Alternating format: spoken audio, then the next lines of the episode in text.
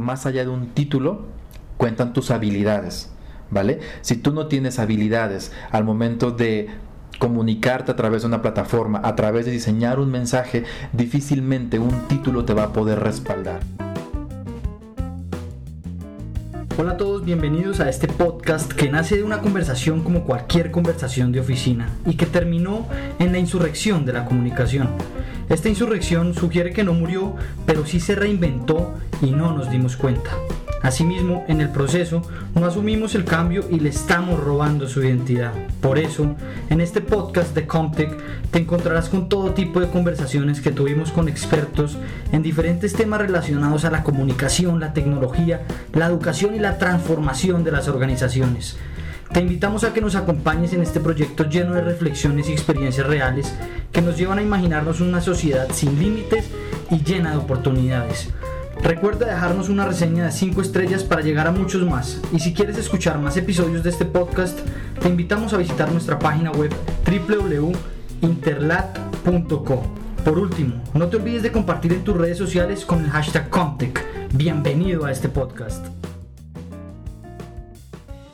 Estamos el día de hoy con Jonathan Zamacona desde México. Nos acompaña en esta noche en Bogotá después de unas largas jornadas de trabajo y quiero presentarles a una persona que he conocido durante los últimos seis meses y me ha impactado su forma de vivir su profesión, su forma de compartir lo que hace y sobre todo su pasión por transformar la industria en la que está trabajando y de contarle a Latinoamérica entera que las cosas se pueden hacer diferentes y que no solo se pueden, sino que se deben hacer de México, Jonathan Zamacona, se los presento y quisiera pedirle a él mismo que sea quien nos cuente quién es, de dónde viene, qué hace y por qué estamos reunidos hoy con Jonathan. Jonathan, bienvenido.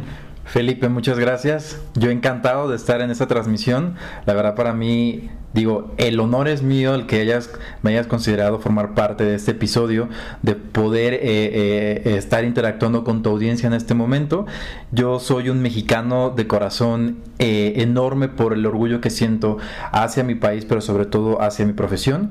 Yo nací en Acapulco, actualmente tengo 34 años y los últimos, te puedo decir, los últimos 10 años de mi vida me he especializado en un tema que a mí me apasiona y que me apasiona desde que yo era un niño, el tema de la comunicación, pero ahora entendiéndolo como una comunicación digital, una comunicación que, que tiene que tener el sustento y la base tecnológica para poder seguir avanzando en la medida en la que nosotros como seres humanos estamos interactuando gracias a la tecnología, nos estamos comunicando gracias a la tecnología, pero no lo sabemos o no nos damos cuenta, no somos conscientes hasta que vemos ya un mundo en el que estamos rodeados de un dispositivo al lado, de una computadora enfrente, de una tableta al lado y de un televisor con conexión a streaming a espaldas, ¿no?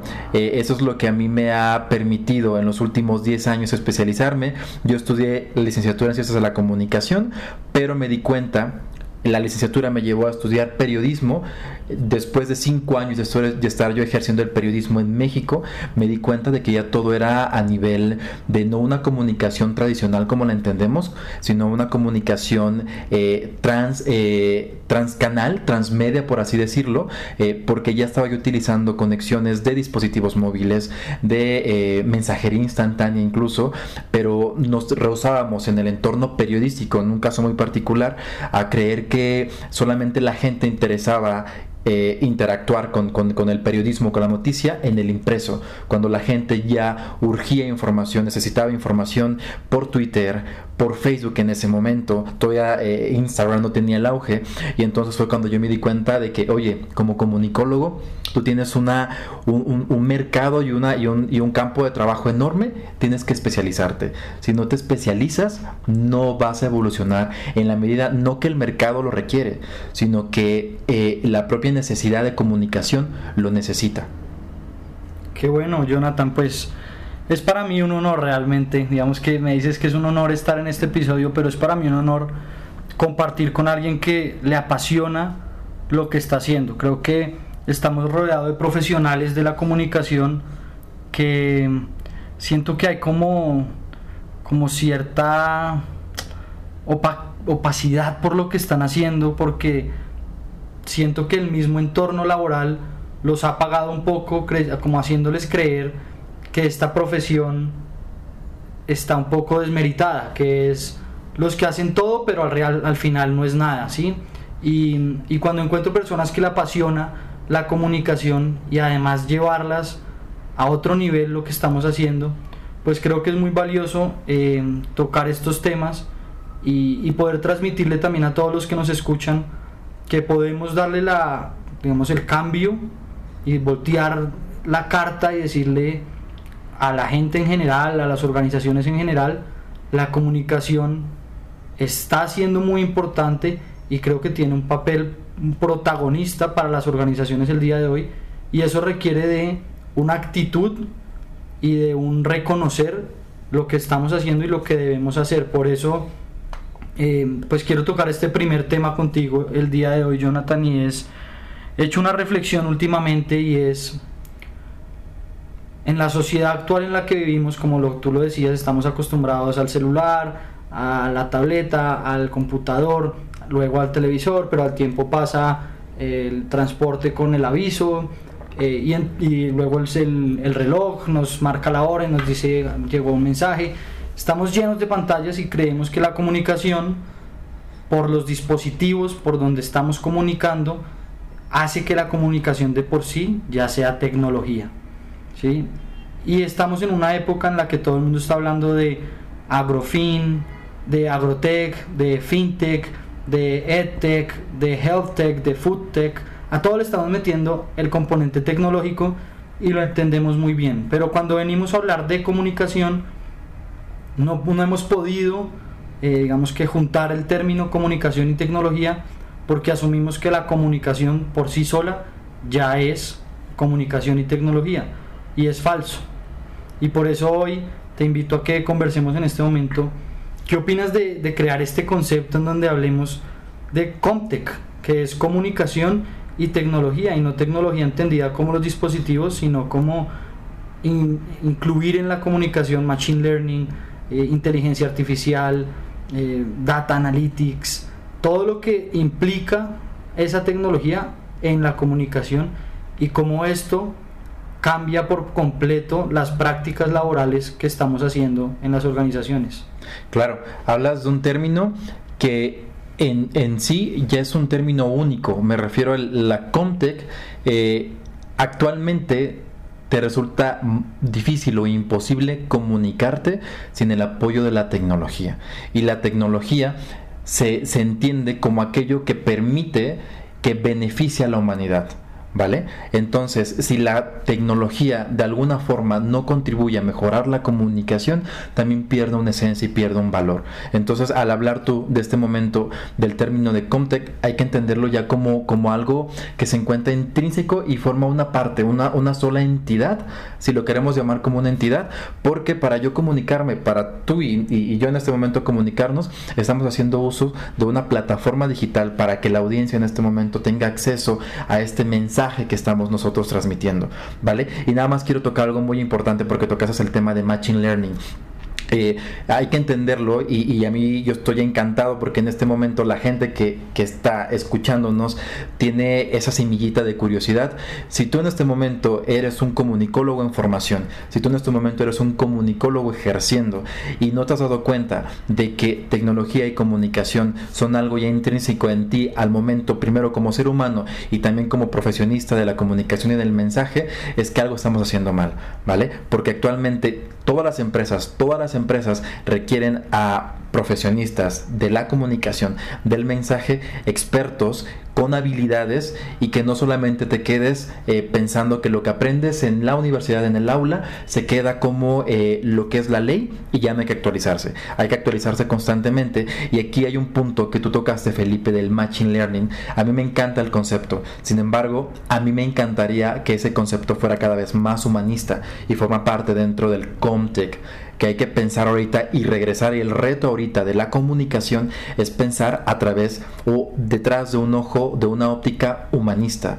Decir que las máquinas nos están haciendo la vida más fácil porque están procesando datos, porque están optimizando imágenes, optimizando mensajes, ¿no? optimizando plataformas. Sí, las máquinas lo hacen. Sin embargo, quienes están detrás de esas, de esas máquinas son los humanos. ¿Vale? Y son humanos que comunican hacia humanos. Entonces hay que entender entonces que el Machine Learning tiene su propio Human Learning. Es ese aprendizaje constante a través de la tecnología, pero pensando y con la visión humanista. Y yo creo que eso a mí me ha permitido seguir desarrollándome y ejerciendo la comunicación desde un lado, sí pasional, pero sobre todo humanista, porque yo sé que el mensaje que estoy eh, desde ahorita mi trinchera, que es en el sector gubernamental en México, desde mi trinchera, el mensaje que yo estoy en este momento ideando, planeando, produciendo y que voy a difundir, tiene que tener uno un interés y un objetivo humanista para que yo pueda obtener un resultado a nivel de estrategia digital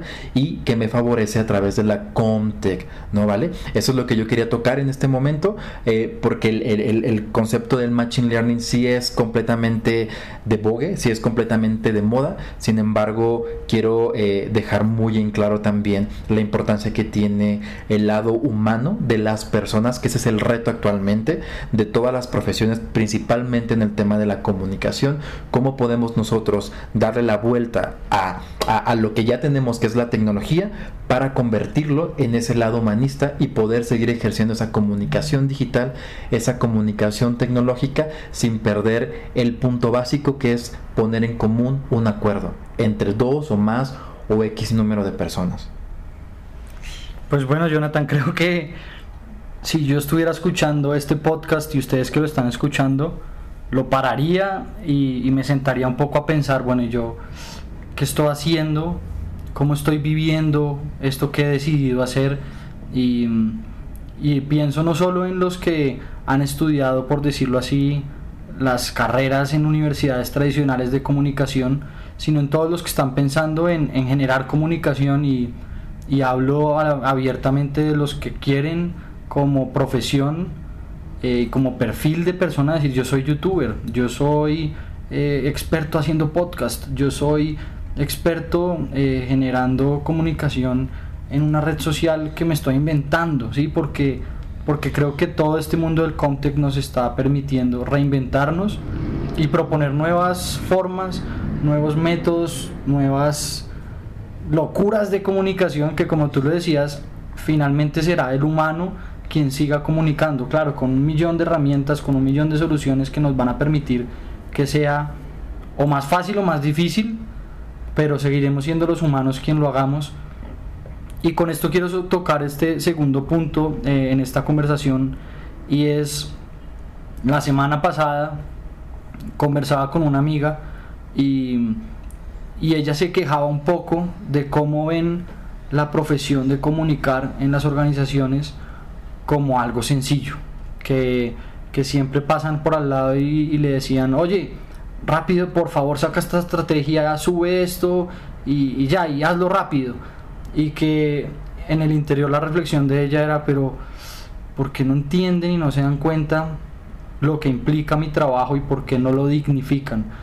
¿Qué, qué posición tienes tú en cuanto a, a dignificar lo que estamos haciendo, a dignificar lo que hacemos y a qué te gustaría invitar a los que nos están oyendo eh, frente a sus posiciones, digamos que laborales, en todo este mundo de la comunicación. Vale, eh, yo, yo lo, que, lo que los invitaría y primero la reflexión es que nosotros como comunicólogos hemos permitido que no se nos dignifique como tal.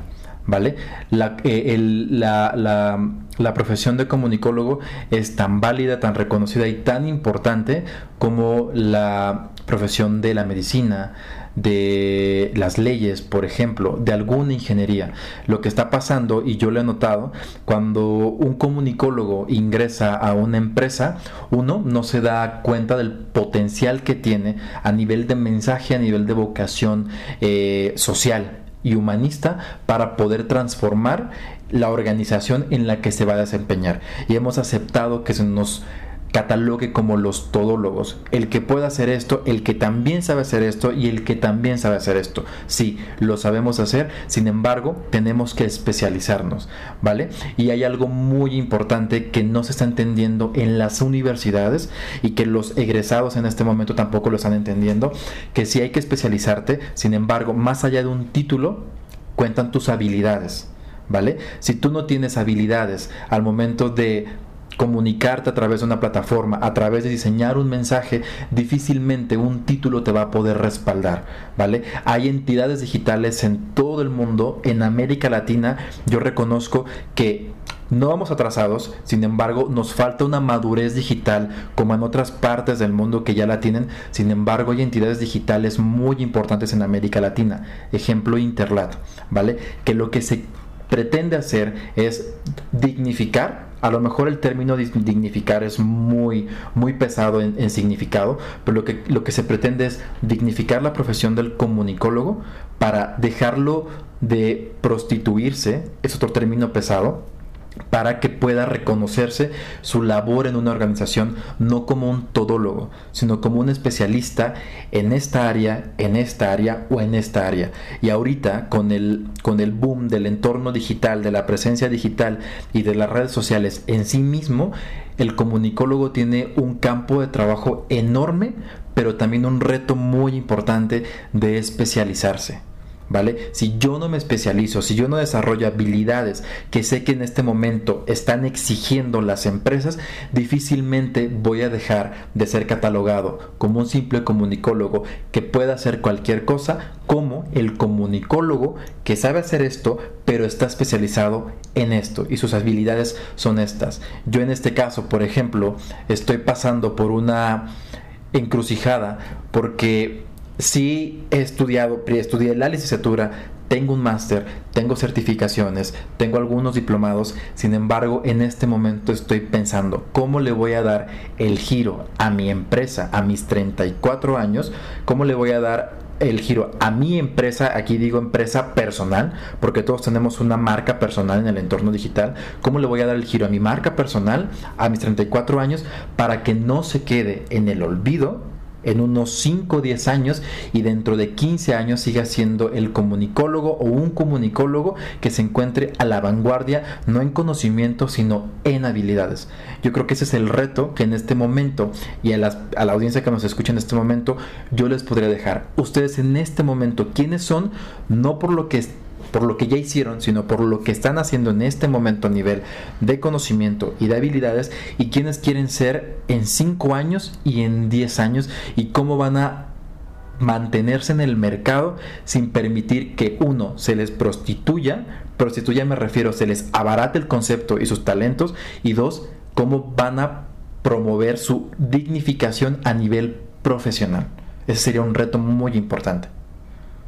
Pues Jonathan, a mí por lo menos eh, me motiva mucho escuchar esto de alguien como tú porque creo que para todos los que nos escuchan es, es como una un mensaje de vamos, si, se, si podemos construir una Latinoamérica diferente y depende de cada uno de los que nos escuchan pararse a decir tengo que hacer las cosas diferentes, se pueden hacer las cosas diferentes, pero no puedo esperar que venga el dueño de la empresa o mi profesor de la universidad a decirme, oiga, haga esto. Tiene que nacer de nosotros, tiene que nacer de los que nos hemos dedicado a entender la comunicación y hacerla, querer hacer cosas nuevas, justo como, como este podcast, de sentarnos y con esto quiero terminar el podcast em, preguntándote por qué Jonathan Zamacona, con 34 años, con su profesión, con su trabajo, está hoy en Bogotá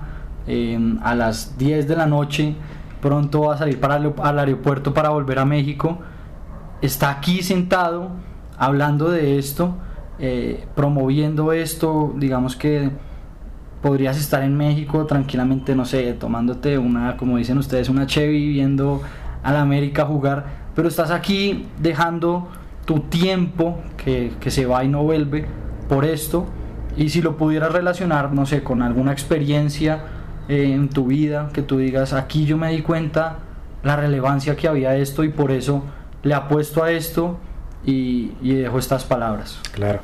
Bueno, yo, uno estoy, eh, la razón por la cual estoy en Bogotá, uno es por por todo el contexto de Interlat y bueno, actualmente eh, esta semana es la entrega de los premios más importantes en América Latina que reconocen lo mejor del social media eh, eh, en la región, ¿no? Que son los premios este, LATAM 2019. Esa es una de las razones por las cuales yo me encuentro aquí.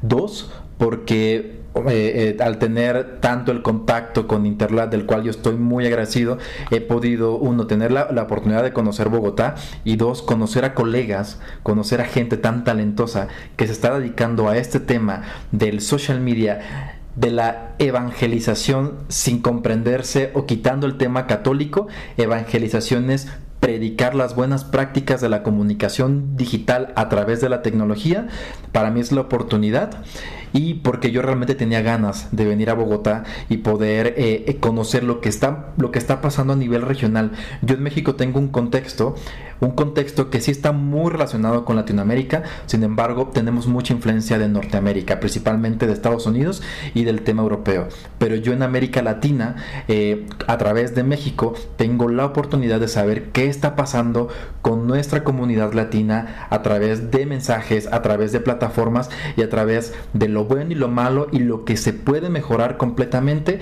a través de la comunicación digital en plataformas digitales, ¿no? Por eso tengo la oportunidad de estar aquí, de poder estar en contacto y sobre todo retroalimentándome, porque el hecho de estar aquí en Bogotá me permite a mí uno estarme retroalimentando y conociendo y predecir lo que pueda pasar en un futuro de, de, muy corto plazo o de muy mediano plazo porque estoy conociendo a colegas de Perú, de Chile, de Argentina, de Venezuela y por supuesto de Colombia, que unos son apasionados por lo que hacen al igual que yo, que comparten la misma chispa, la misma hambre de conocimiento y de ejercer. Y tres, porque se están preguntando lo mismo que yo en este momento. ¿Qué va a pasar con la comunicación digital, con el boom de las redes sociales, que ya no es un boom, ojo, eh, porque Facebook comenzó en 2004, sigue vigente, el social media tiene antes de Facebook. O sea, las redes sociales son antes de Facebook, ¿no? Pero, pero saber qué va a pasar cuando, por ejemplo, un Instagram ya no tenga el mismo impacto que tiene en este 2019, qué va a pasar el próximo año. Por eso me encuentro aquí, porque yo quería conocer puntos de vista tan diversos, pero tan unidos por una región y por un lenguaje, ¿vale? Y si yo me fuera a una retrospectiva, yo te diría que cuando yo estaba en la universidad, yo quise ser periodista, cineasta, eh, comunicador organizacional, quise tener mi propia ser un presentador, mi propio programa de, de, televisión, pero también ser el locutor de mi propio programa de radio. Sin embargo, cuando yo entro en contacto con el mundo laboral, me doy cuenta de que el mundo laboral está siendo modificado por la comunicación digital y por la tecnología. Y eso a mí me llevó a decidir, yo salgo de la universidad 2000, 2008 y digo, actualmente no sé a qué me quiero dedicar. Estoy en el 2019, pasaron 11 años para que yo me diera cuenta de lo que me quiero dedicar, lo que me apasiona realmente. Y ahorita en 2019 me estoy preguntando, Jonathan, ¿qué quieres hacer cuando tengas 40 años, 50 años, 60 años? Porque muy probablemente lo que yo voy a hacer en 30 años todavía en este momento no existe. Y todavía lo que ustedes están estudiando, lo que ustedes están lo que están ejerciendo en este momento, todavía no se ha desarrollado. La profesión o el cargo para alguna empresa en la que ustedes van a trabajar, de seguro todavía no existe. Y cuando exista, ustedes tienen que plantearse ¿Y qué va a pasar dentro de 5 años o 10 años cuando mi profesión evolucione y mis habilidades todavía no evolucionen? Por eso yo me encuentro en Bogotá y voy a regresar cuando sea necesario para poder llenarme de la energía y sobre todo de la, de la inquietud y del hambre por seguir mejorando en lo que estamos haciendo y lo que nos concierne, que es poder comunicar, poder aprovechar el uso de la tecnología a favor del humano, pero sobre todo a favor de una mejor región, haciendo uso de todos los recursos tecnológicos y digitales de, que tenemos actualmente. Excelente, Jonathan. La verdad es que cuando, cuando nos sentamos a hablar de esto y, justo esta semana que compartías que hemos estado con colegas de toda Latinoamérica, como que dan ganas de, que no pare el día, sino de, bueno, ¿y qué vamos a hacer? ¿Y qué vamos a hacer mañana y pasado? ¿Y, y hacia dónde vamos? Porque seguramente lo que estemos haciendo, yo creo que ni siquiera en 30 años, sino en 5 años, no se ha inventado y, me da me dan como ganas de decir, bueno, pues, ¿qué hay que hacer para que lleguen esos 5 años a ver qué era lo que venía? Pero bueno, hoy nos queda trabajar el hoy, hacer lo que toca hoy y creo que ese hacer lo que toca hoy a veces lo confunden como seguir haciéndolo de ayer.